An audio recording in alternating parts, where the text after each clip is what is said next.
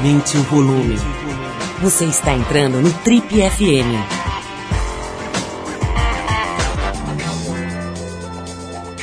Oi, eu sou o Paulo Lima e a gente começa agora mais uma edição do Trip FM, que é o programa de rádio da revista Trip. Já são mais de 32 anos no rádio brasileiro. Bom, e no programa de hoje a gente recebe um dos mais competentes e admirados jornalistas investigativos do Brasil. Estamos falando de ninguém menos do que Caco Barcelos. Pois é, o Caco vem aqui para contar pra gente um pouco sobre os 10 anos do Profissão Repórter, o programa que ele comanda todas as madrugadas de quarta-feira, de quarta para quinta, né, na TV Globo. O Caco Barcelos também fala bastante sobre a trajetória dele, desde ter sido motorista de táxi, né, até ter sido hippie nos anos 70, fala dos momentos de perigo, da agressão que ele sofreu recentemente aí nas ruas de São Paulo. Vai falar sobre a sociedade brasileira como um todo, né, as movimentações que estão acontecendo importantíssimas nesse momento no Brasil. E vai revelar se essa aparente calma de monge dele é verdade ou se não passa de fachada. Vamos conversar com um dos mais importantes repórteres investigativos do Brasil, Caco Barcelos, no Trip FM de hoje. E a gente abre o programa com os californianos do Kennedy Heat e o clássico On the Road Again. Depois da música, o jornalista Caco Barcelos com a gente no Trip FM.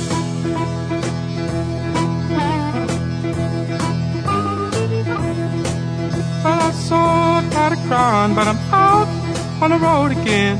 I'm on the road again. Well, I'm so tired of crying, but I'm out on the road again. I'm on the road again. I ain't got no woman just to call my special friend. You know, the first time I traveled out in the rain and snow, in the rain and snow. You know, the first time I traveled out in the rain and snow, in the rain and snow. I didn't have no pharaoh, not even no place to go. And my dear mother left me when I was quite young, when I was quite young. And my dear mother left me when I was quite young, when I was quite young. She said, Lord, have mercy on my wicked son.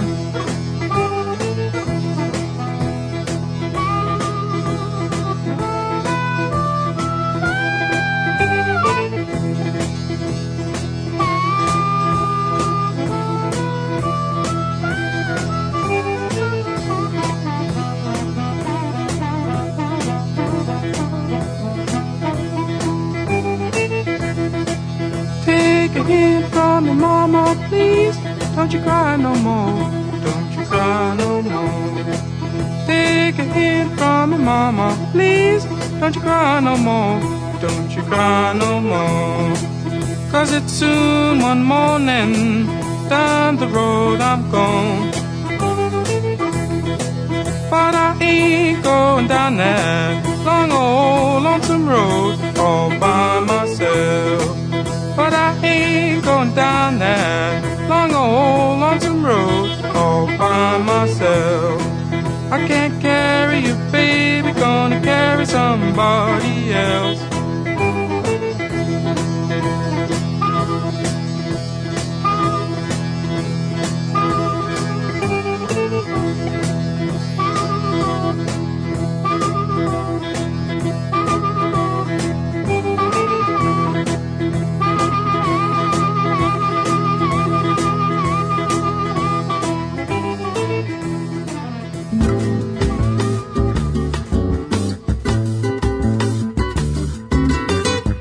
Nosso convidado de hoje é um dos mais importantes e prestigiados repórteres investigativos da TV brasileira. Gaúcho de Porto Alegre, a trajetória dele pelo jornalismo começa na mídia impressa na década de 70, no jornal Folha da Manhã.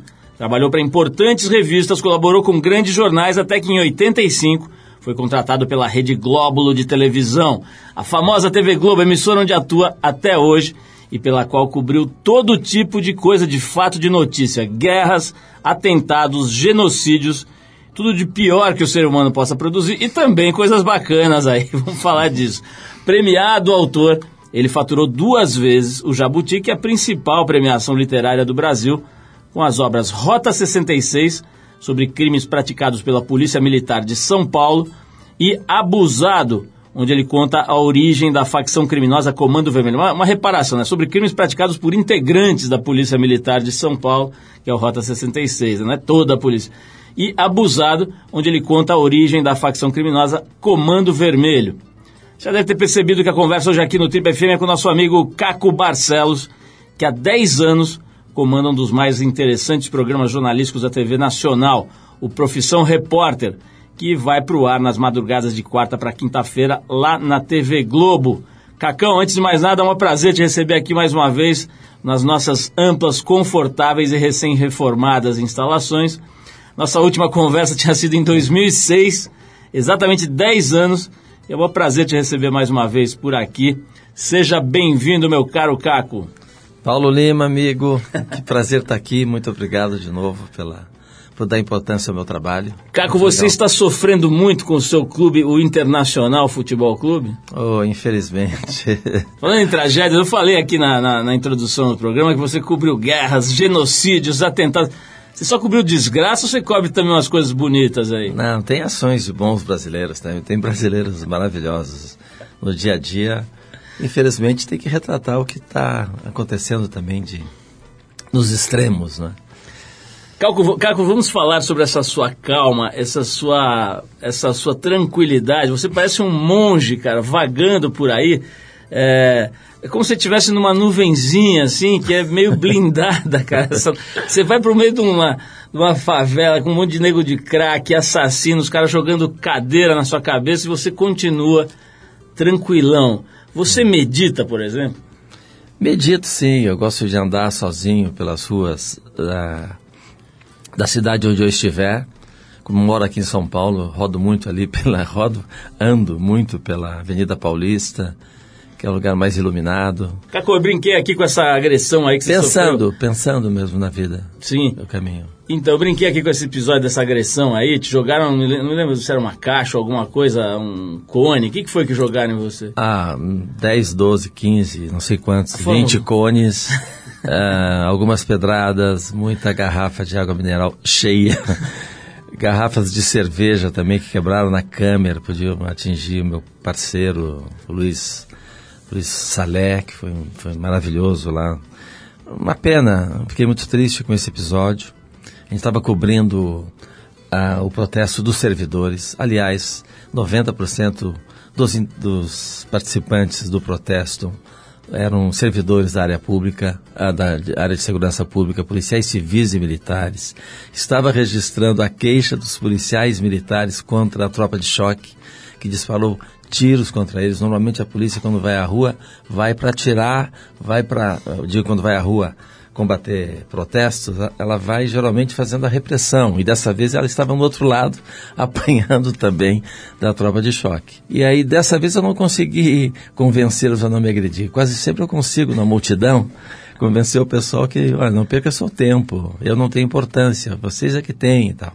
Mas dessa vez eles começaram a agredir por trás, já chutando algumas voadoras. E quando eu vi, a situação estava fora de controle. Você está contando isso com a, a, sua tranquilidade habitual, que chega a ser irritante. Eu não sei como é que ele consegue. Mas na hora, bicho, o que, que você pensou aí? Você pensou, você acha que estava correndo perigo de, de, de, algo mais grave? Não, ali eu corri risco mesmo de. Olha, se eu caio, ainda bem que eu tenho treinado bastante para ter mais equilíbrio, mas se eu caio, estou ferrado.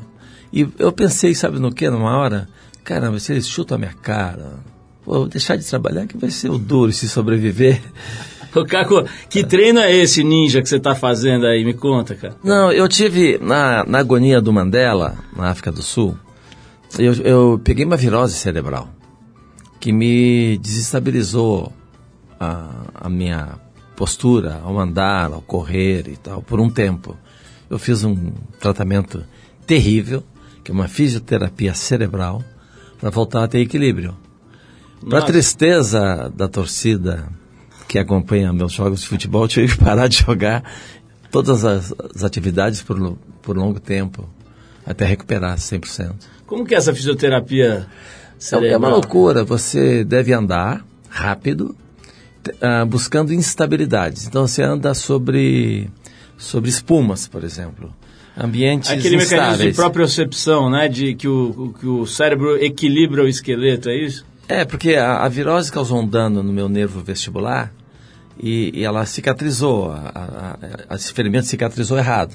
Então você tem que abrir a cicatriz com a esperança que ela volte depois a cicatrizar no lugar certo.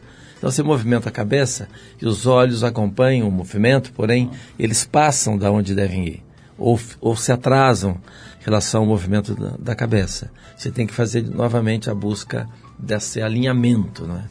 E isso se isso, faz com meros exercícios? Ou tem é, algum processo eu, eu não gosto de remédio. Os médicos alopatas receitaram remédios tal. Eu tomei remédio para sair da crise aguda.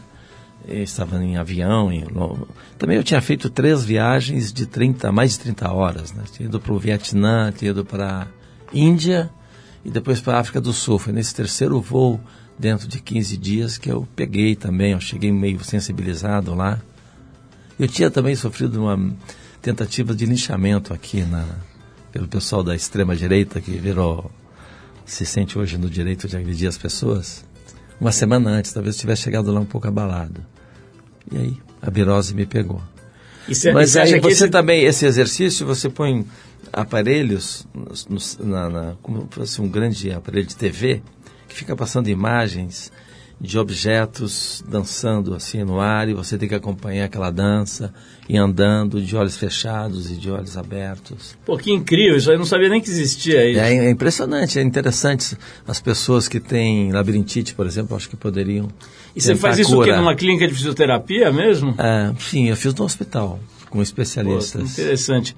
E você acha que isso que te manteve ali de pé nesse ah, momento sim. de agressão? Porque eu não tinha, inclusive, essa estabilidade antes de sofrer qualquer tipo de dano de virose. E no futebol me ajudou muito, por exemplo, correr, os caras batem. Esse é o seu caio. segredo, então, como artilheiro, é isso? Exato. Ô, Caco, eu vou tocar uma música aqui pra gente, cara. Essa faz bem pro cérebro, aqui faz bem pra alma. A gente separou a Nina Simone a faixa Ain't Go No I Got Live. É isso? Não, Ain't Got No I Got Live. Faixa do disco Nuff Said, de 68. Essa é genial, vamos ouvir.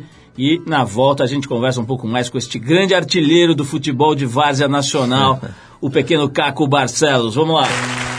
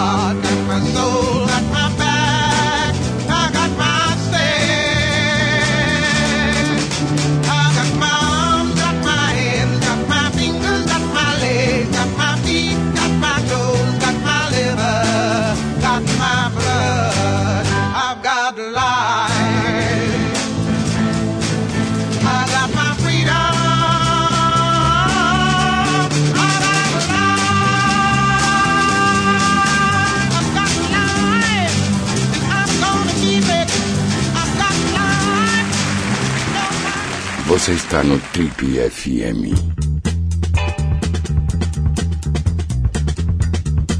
Legal, pessoal, estamos de volta ao Trip FM, hoje recebendo a visita ilustre do jornalista Caco Barcelos, que foi chofer de táxi. Caco, fale-me sobre esse episódio da sua vida. Eu me lembro da gente ter feito uma matéria na Trip muitos anos atrás que tinha lá a sua carteirinha de taxista, né, em Porto Alegre. Você era meio hippie também, que eu lembro, Uhum. de umas fotos de você numa comunidade meio hippie, ali um apartamento, sei lá. Ah, E eu criei sete comunidades hippies. sete comunidades Eu e hippies. Licínio Azevedo, que é um grande amigo, que partiu para outros destinos, ele virou cineasta na África. É um documentarista interessante lá. Nós criamos juntos. E você era um taxista hippie. Como é que era essa época aí? Eu sou talvez o único hippie do mundo que trabalhava. Muito. O Caco, e você, além de ser hippie, é, hippie taxista, trabalhador, você também foi pai muito cedo, né? Foi, com 26 anos, do, Ian. É, Como é que é essa história, cara? Você tem um filho, você está com 66, ele está com 40, é isso? Ó, esse, o Ian sempre foi, para mim, uma grande novidade, né? Porque nunca tinha tido um bebê, evidentemente, quando ele chegou. Nunca tinha tido um bebê depois de três meses, de um ano. Nunca tinha tido um adolescente como filho.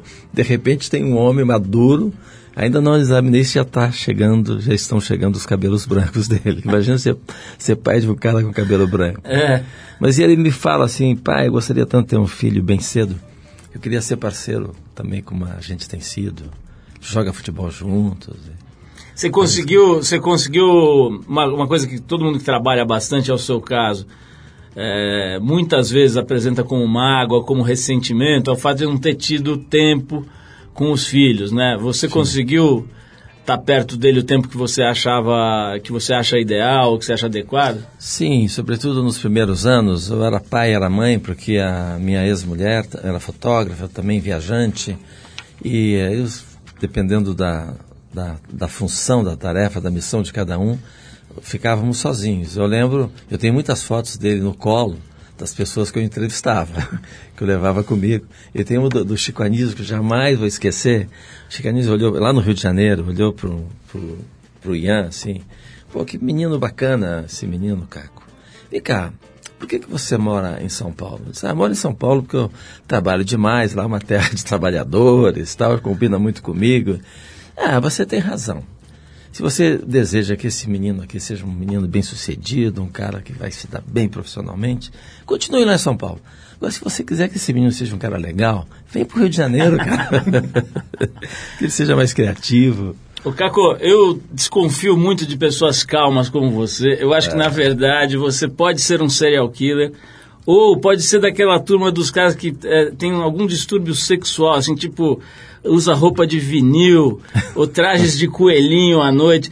Qual é a verdade de Caco Barcelos, Caco? Você não É. pode ser essa pessoa. É tudo uma cena para te amedrontar, né? Para as pessoas me respeitarem mais. Não sabe o que está atrás dessa calmaria toda. Eu acho que você tem trajes de vinil. Não, agora, me- agora falando sério, cara, você tem. Você é aquela. Outro dia eu vi alguém descrevendo o marido, alguma coisa assim, dizer assim: olha, é, ele é um jardim de. Acho que era o Kirk Douglas, que está fazendo 100 anos agora, e a esposa dele, que está casada há 80 anos com ele, olha, ele é um jardim de tranquilidade que mora ao lado de um vulcão, que às vezes entra em erupção e ninguém segura. Você tem esse lado, já deu umas explodidas ou você é essa, esse monge eterno aí? Não, eu tenho as minhas explosões contidas. tenho sim, mas é- são muito raras. Precisa ser provocar demais. Eu acho que eu talvez eu transfira. Eu tenho que investigar melhor, fazer mais terapia. Eu transfira toda a minha indignação e ela é sempre muito forte na minha vida. Né? Então, tá, talvez ela fique contida na, na forma de me expressar fisicamente, mas ela é muito presente no meu trabalho. A indignação eu transformo em energia de trabalho, das denúncias que faço, sobretudo as denúncias de natureza social. E eu realmente, genuinamente, posso te dizer, eu não tenho rancor contra as pessoas, mas contra os atos delas eu tenho. Então, você sabe que eu fiz aquele livro lá que você fez aí, o comentário no começo, que eu denuncio 4.200 assassinatos praticados pelos policiais militares, mas eu não tenho nenhum tipo de rancor contra o PM João, o José e tal. Acho que eles estão, são, na verdade, eles são vítimas de sua brutalidade, né? são mal orientados. Então, não- não- quando eu fiz a denúncia, não era pensando punir o A, o B ou o C, eu não tenho esse ódio contra ninguém. Agora, a contração, acho inadmissível que sejam tão injustos e tão brutais justamente contra os segmentos mais frágeis, né? São os negros, os pobres das periferias de São Paulo. Então, essa, essa raiva, se é que tenho, e tenho sim, na, em forma de indignação, eu acho que isso me, me faz desabafar, né? Coisa que te impressiona, ficar tão calmo. É, imagino, na, imagino, na, na, coisa física, né? Imagino a, a, energia que você teve que colocar num projeto como Rota 66, né? E é, uma, e é uma energia que tem a ver com essa coisa da guerra, da, do conflito, do só que é intelectual, né? Pois é. é eu não tenho a, a, chamada coragem física. Eu nunca dei um soco na cara de alguém. Nunca nem desejei dar um soco na cara. Agora, as pancadas que eu dou são de natureza, como você disse, intelectual, né? O Caco, eu vou, vou, querer falar um pouco mais sobre isso. É sobre esses livros que você fez, né? Pô, você tratar aí com, com organizações criminosas, né? Entrar nesses meandros aí é um negócio de muita coragem e de muito perigo. E vou querer saber também a sua opinião sobre a natureza do brasileiro, se é que é possível falar disso, né? Uhum. É, vamos falar dessas coisas já já, mas eu vou tocar agora um californiano aqui chamado M. Ward, a faixa Chinese Translation de um disco de 2006 chamado Pós-Guerra, Post-War. Vamos de música então, a gente já volta com o grande Caco Barcelos, nossa visita hoje aqui no Trip FM.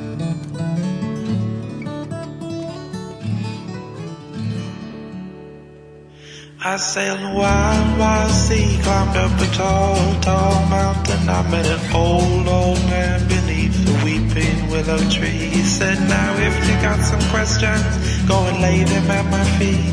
But my time here is brief, so you'll have to pick just three. And I said, what do you do with the pieces of a broken heart?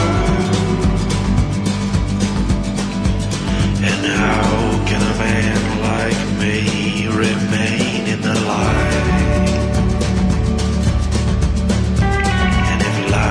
is really as short as they say, then why is the night so long?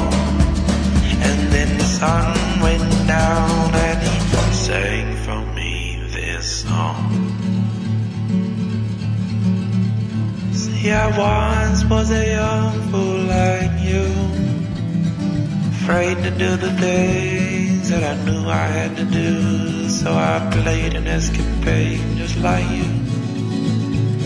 I played an escapade just like you. I sailed a wild, wild sea, climbed up a tall, tall mountain. I met an old, old man. He sat beneath a sapling tree. He said, now if you got some questions, go and lay them at my feet. But my time here is brief, so you'll have to pick just three. And I said, what do you do with the pieces of a broken heart?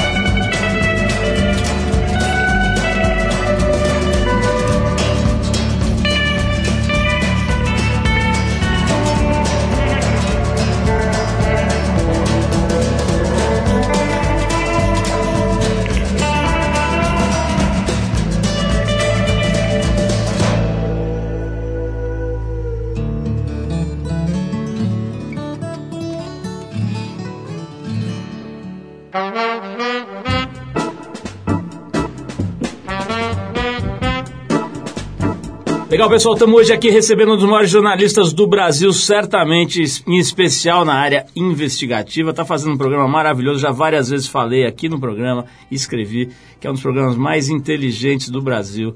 Não estou não tô falando isso porque estou na presença do Caco, mas Muito é obrigado, mesmo obrigado. um trabalho realmente relevante, né? E está fazendo 10 anos já, né, Caco? Dez anos esse ano. E aí, vai trocando a turminha lá toda hora? Ah, na medida que eles são assediados pela co- concorrência interna e externa e vai surgindo, vão surgindo vagas, vamos mudando a equipe. Agora, Mas vem cá, não, a mudança, a mudança não é programada, depende de mercado, depende do sonho deles de voar em E outros. como é que é a seleção dessa, dessa moçada lá? Como é que é que acontece? a, a prioridade nossa ali, é, é, reconhecendo o esforço da TV em formar novos profissionais, é um sistema chamado Estagiar, que é o, é o sistema que, que busca talentos aí ah, nas universidades, né, quando estão ali no, no processo de formatura. Isso é um projeto, um- uma coisa da Globo. Da Globo, não é do Profissão Repórter. Certo. Eu aproveito a primeira equipe, por exemplo, eu peguei as sete gerações, os sete, sete seleções que aconteceram antes, quando estava criando, antes de- do nascimento do programa. Em, era então 77, mais ou menos, porque são 11 selecionados cada ano. A última seleção, você ter uma ideia, teve 26 mil candidatos, eu acho, ou 25 mil candidatos. Então, o primeiro critério já é essa peneira. Alguém que passa por uma peneira dessa, no mínimo ele se demonstrou que ao longo da sua formação acadêmica, da sua formação intelectual, ele foi muito obstinado, ele foi dedicado. Eu acho que as notas são superiores à, à média de oito ao longo dos quatro anos, não sei exatamente quais são os critérios. E depois de- de- ainda dessa seleção, eles passam um ano pelos diversos departamentos da emissora. Com isso, a gente tem mais informação sobre o caráter, por exemplo, desses né, candidatos. Mas também estamos abertos, por exemplo, aos jovens que estão aí já produzindo, desde que sejam bem jovens, produzindo documentários. Então, o critério também muito forte é esse. Ô, Caco, é, vamos falar um pouquinho aqui, cara, sobre essa coisa do Brasil, né? Você acabou de ter esse episódio lamentável aí da agressão, de estar lá no momento em que a, a turba ali perde o controle e tal.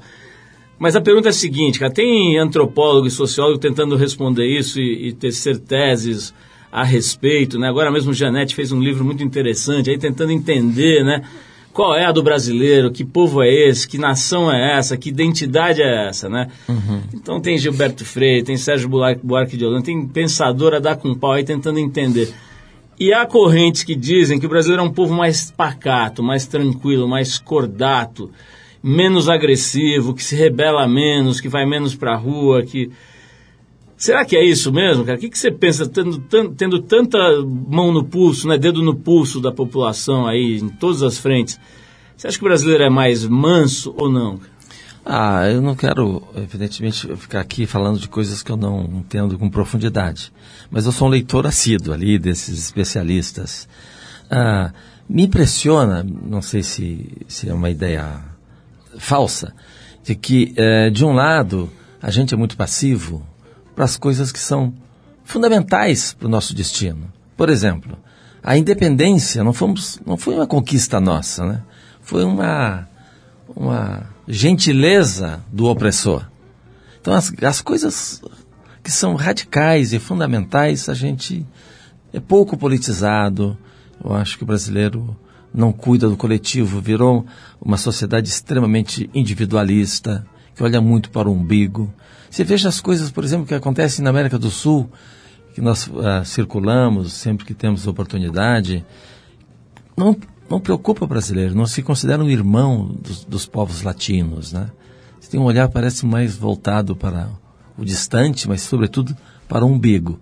Já para as coisas secundárias, brasileiro se revela extremamente violento, é um dos povos mais violentos do mundo. Nós matamos, né? Esse ano atingimos o recorde de 60 mil. Isso é inadmissível.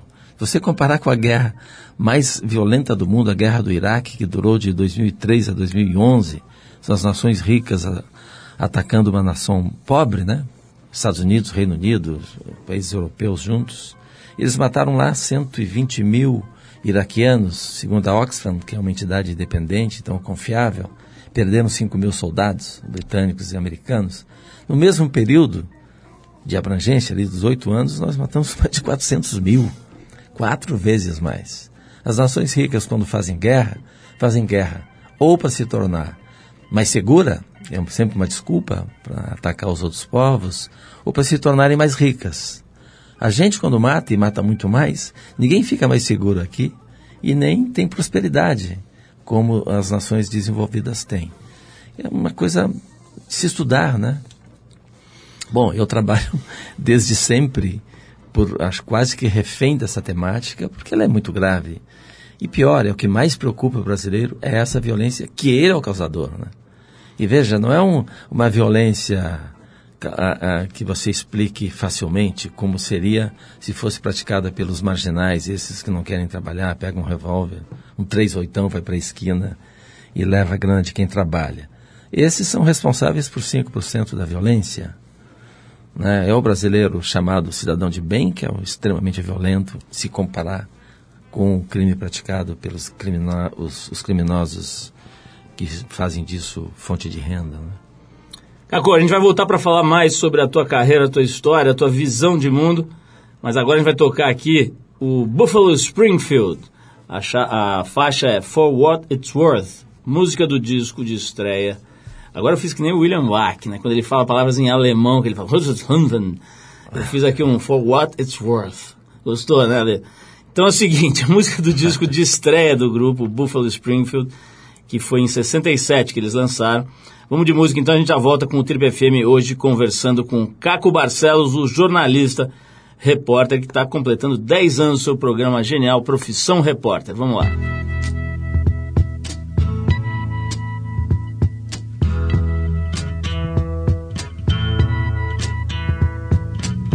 There's something happening here.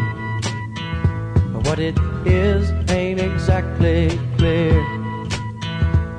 There's a man with a gun over there telling me I got to beware.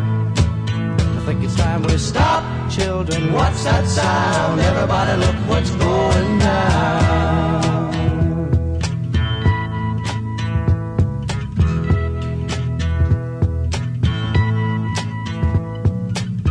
There's battle lines being Nobody's right if everybody's wrong. Young people speaking their minds are getting so much resistance from behind. Time we stop. Hey, what's that sound? Everybody, look what's going down.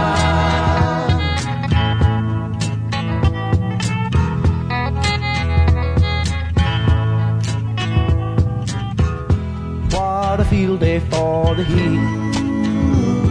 A thousand people in the street singing songs and they carrying signs. Mostly say hooray for our side.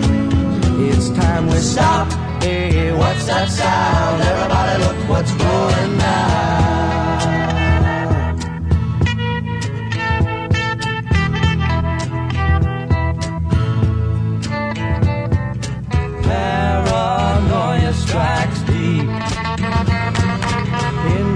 Your life it will creep. It starts when you're always afraid. Step out of line, the man come and take you away.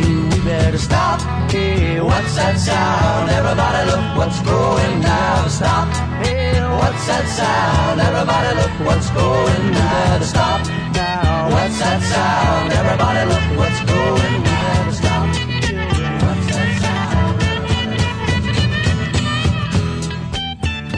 Está no Trip FM. Oh, baby.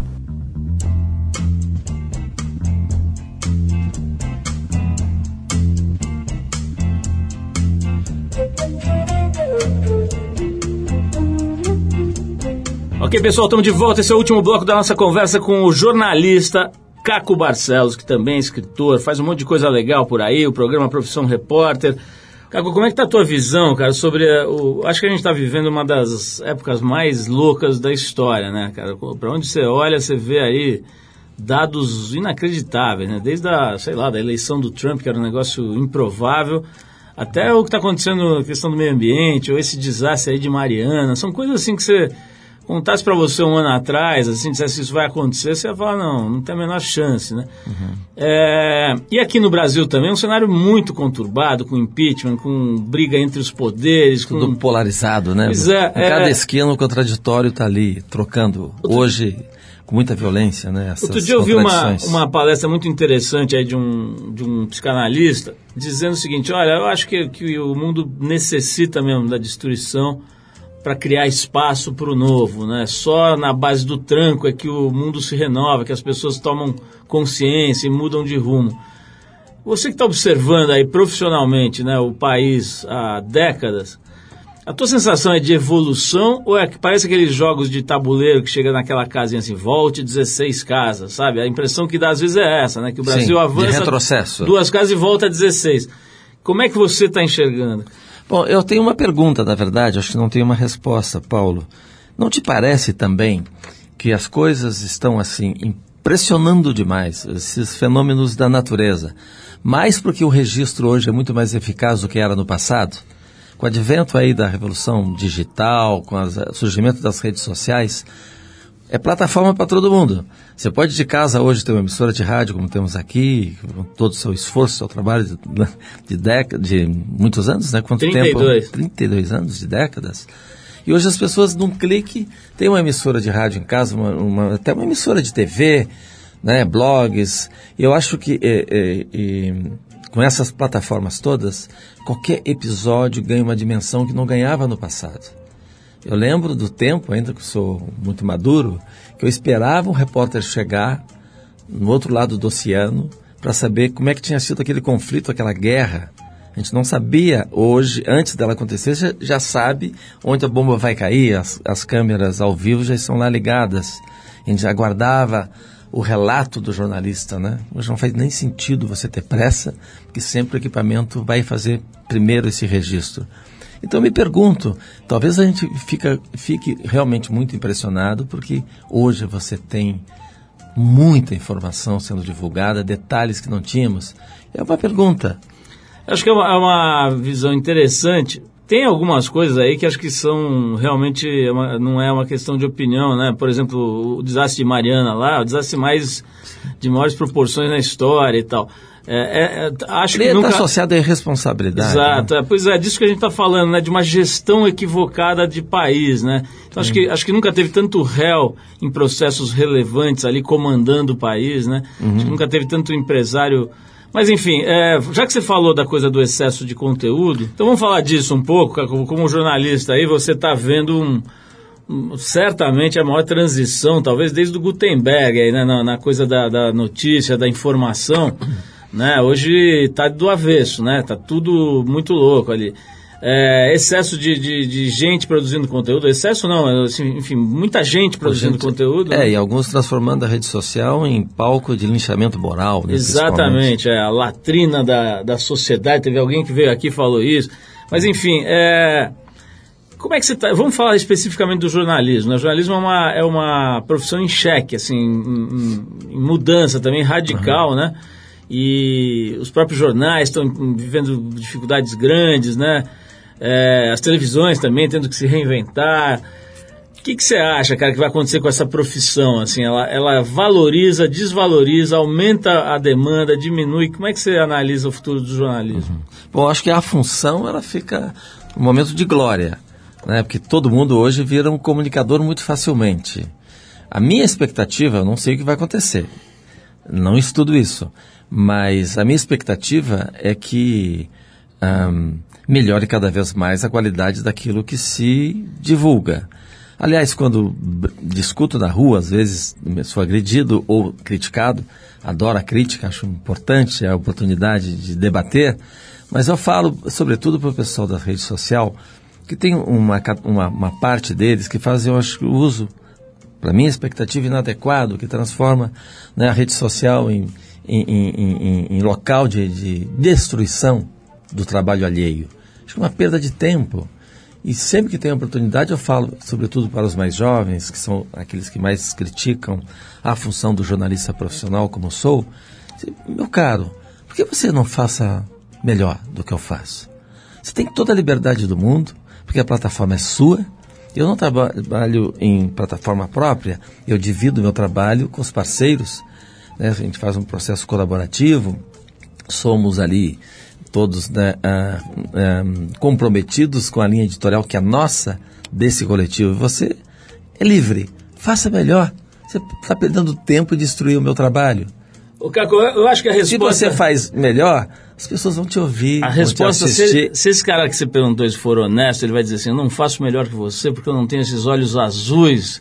então vamos falar da pergunta que interessa aqui, que é os seus segredos de beleza. Nós recebemos aqui várias perguntas pelo Twitter, que quando souberam que você vinha, para saber o seu segredo de beleza, porque você tem 66 anos e muita gente considera que você parece ter 52 e não, você não, não. seria 51 com corpinho de 51. e você seria o Richard Gere brasileiro ou, ou, então aquele outro como é que chama o George Clooney brasileiro então fale-me sobre os seus segredos de beleza de beleza não sei, mas de vida saudável eu tenho as minhas regras, tá? Hoje, antes de vir para cá, eu tomei dois copos cheios de suco de couve, aquela delícia maravilhosa.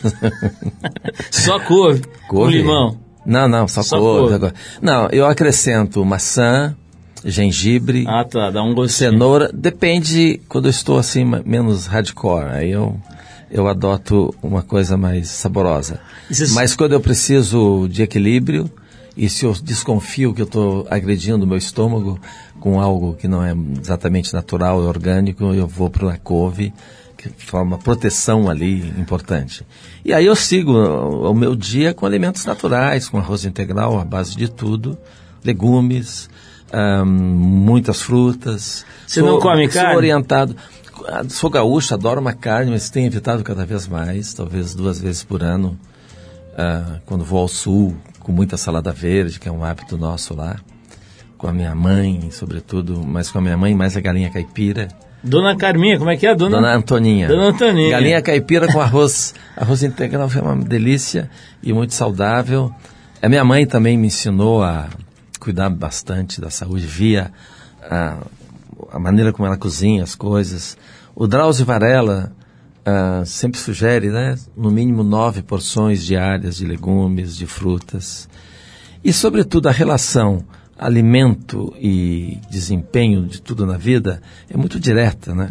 Inclusive com felicidade, com coisas transcendentais. Acho que via alimentação você outra coisa, né, que Nietzsche acho que ensina, quem são os filósofos que licam na juventude, que o jejum pode te levar mais rapidamente a uma sensação de felicidade extrema, imagina. Tem, tem muita controvérsia sobre jejum, mas recentemente, coisa de duas semanas atrás, saiu um estudo falando de uma outra forma, uma forma muito positiva sobre o jejum, que teria uma, uma espécie de destruição positiva, de, de autodestruição positiva das células, que isso uhum. geraria ali uma, uma, uma regeneração, alguma é, coisa quando assim. eu estou um pouco em desequilíbrio, alguma, alguma dor, é muito raro ter dor de cabeça, por exemplo, mas quando tinha, eu ia para o jejum e ele sinalizava a cura quando chegava a fome. Então eu associo a fome com cura. E é interessante, aí você começa o processo do zero. Você está curado, se alimenta direito, não vai ficar doente nunca mais. Bom, agora que já sabemos o seu segredo de beleza, podemos encerrar o programa. Nós estamos aqui com o tempo já esgotado. E garanto que a boa alimentação deixe seus olhos mais azuis, ou mais verdes, ou mais marrons, ou mais pretos. Estou saindo já para comprar couve aqui na esquina, porque depois dessa, agora a gente já sabe como ser o George Clooney brasileiro. Obrigadíssimo, cara, adorei, a gente se divertiu aqui, acho que deu uma, uma, uma geral aí, uma atualizada né, na nossa conversa, na tua carreira, né? enfim, nessa, nessa coisa tão bacana tua aí de se dedicar a observar de forma inteligente né, o comportamento, os movimentos sociais, como é que a coisa vai se desenhando no Brasil e no mundo. Acho que é um trabalho fundamental, já falei, mas não canso de repetir. Parabéns por essa jornada tão incrível aí da tua, da tua, da tua jornada profissional, né? E, e, tanta gente que você inspira e cria também, né? Pô, essas levas de moleque e meninas lindas aí que você formou para o jornalismo brasileiro, certamente tem uma base muito especial para trabalhar e para seguir carreira. Então, parabéns. Mas, Paulo Lima, tão importante quanto suas palavras, as suas atitudes comigo sempre foram muito generosas. E eu acho que até exagerando, dando tanto valor ao meu trabalho desde muito tempo. Com essa sua experiência tão incrível aqui com a Trip. Eu sou um fanzaço, você sabe, desde sempre. Muito obrigado. Obrigado você, Cacão. Então vamos encerrar o nosso papo com o jornalista Caco Barcelos, mostrando outra figura brilhante aqui, que é o Itamar Assunção. Infelizmente já foi para outra dimensão aí, mas era um... Parceiro de futebol também. Seu parceiro? Sim. Pô, que genial. Tem a filha dele agora, a Ana Elis, né? Fazendo um sucesso e tal. E então a gente vai tocar a música dele aqui, chamada Nego Dito, que é daquele disco de 1980, chamado Beleléu, Leléu, Eu. Caco Barcelos, muito obrigado pela presença.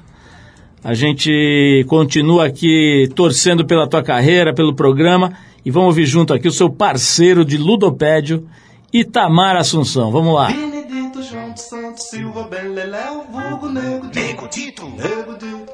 eu vou contar, Eu me boto eu dá seu Eu vou contar. pra correr. Eu mato a cobra e mostro o pau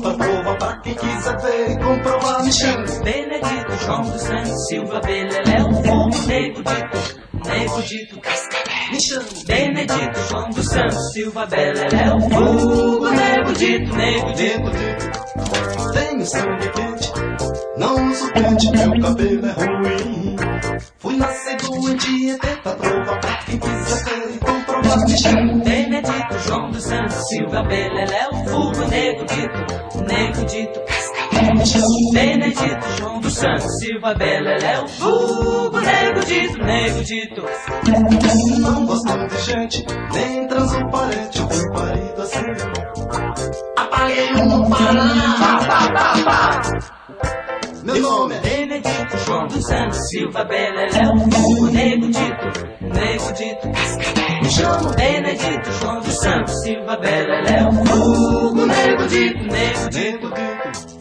Quando tô de lua, me mando pra rua pra poder arrumar. Estranto a porta, ponta pé. Meu nome é Benedito João dos Santos Silva Beleléu, vulgo Nego Dito, Nego Dito. Benedito João dos Santos Silva Beleléu, vulgo Nego Dito, Nego Dito.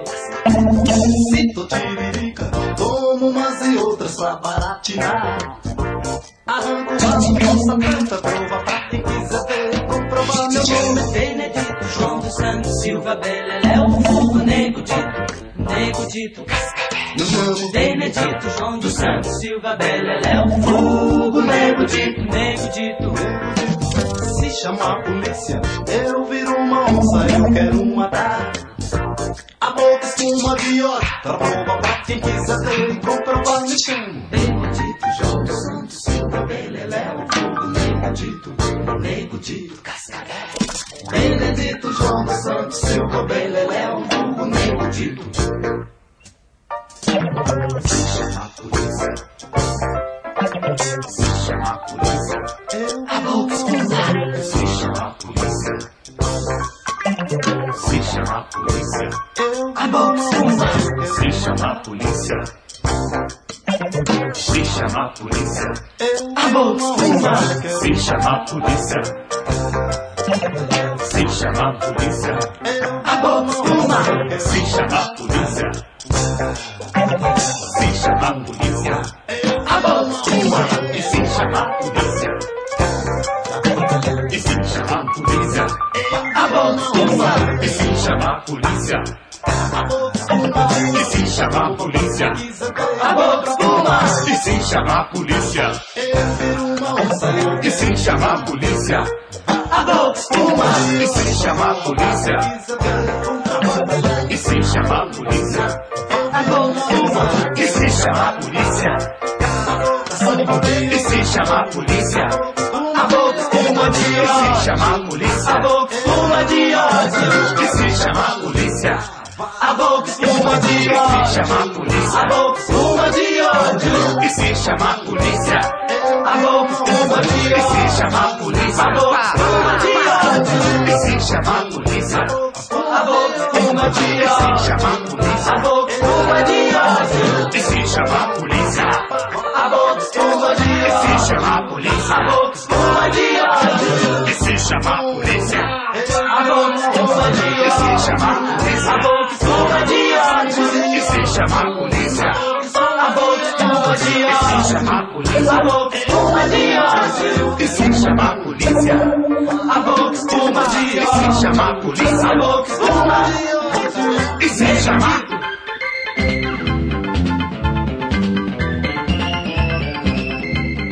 É isso, pessoal. O Trip FM é uma produção da equipe que faz a revista Trip e está há 32 anos no ar. Apresentação Paulo Lima, produção e edição Alexandre Potashev. Se você perdeu o programa de hoje ou quer escutar de novo, acessa o trip.com.br.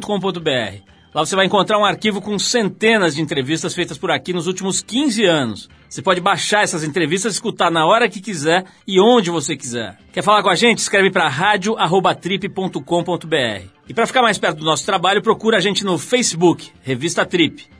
E na semana que vem a gente volta nesse mesmo horário com mais um Trip FM. Abração, até a próxima.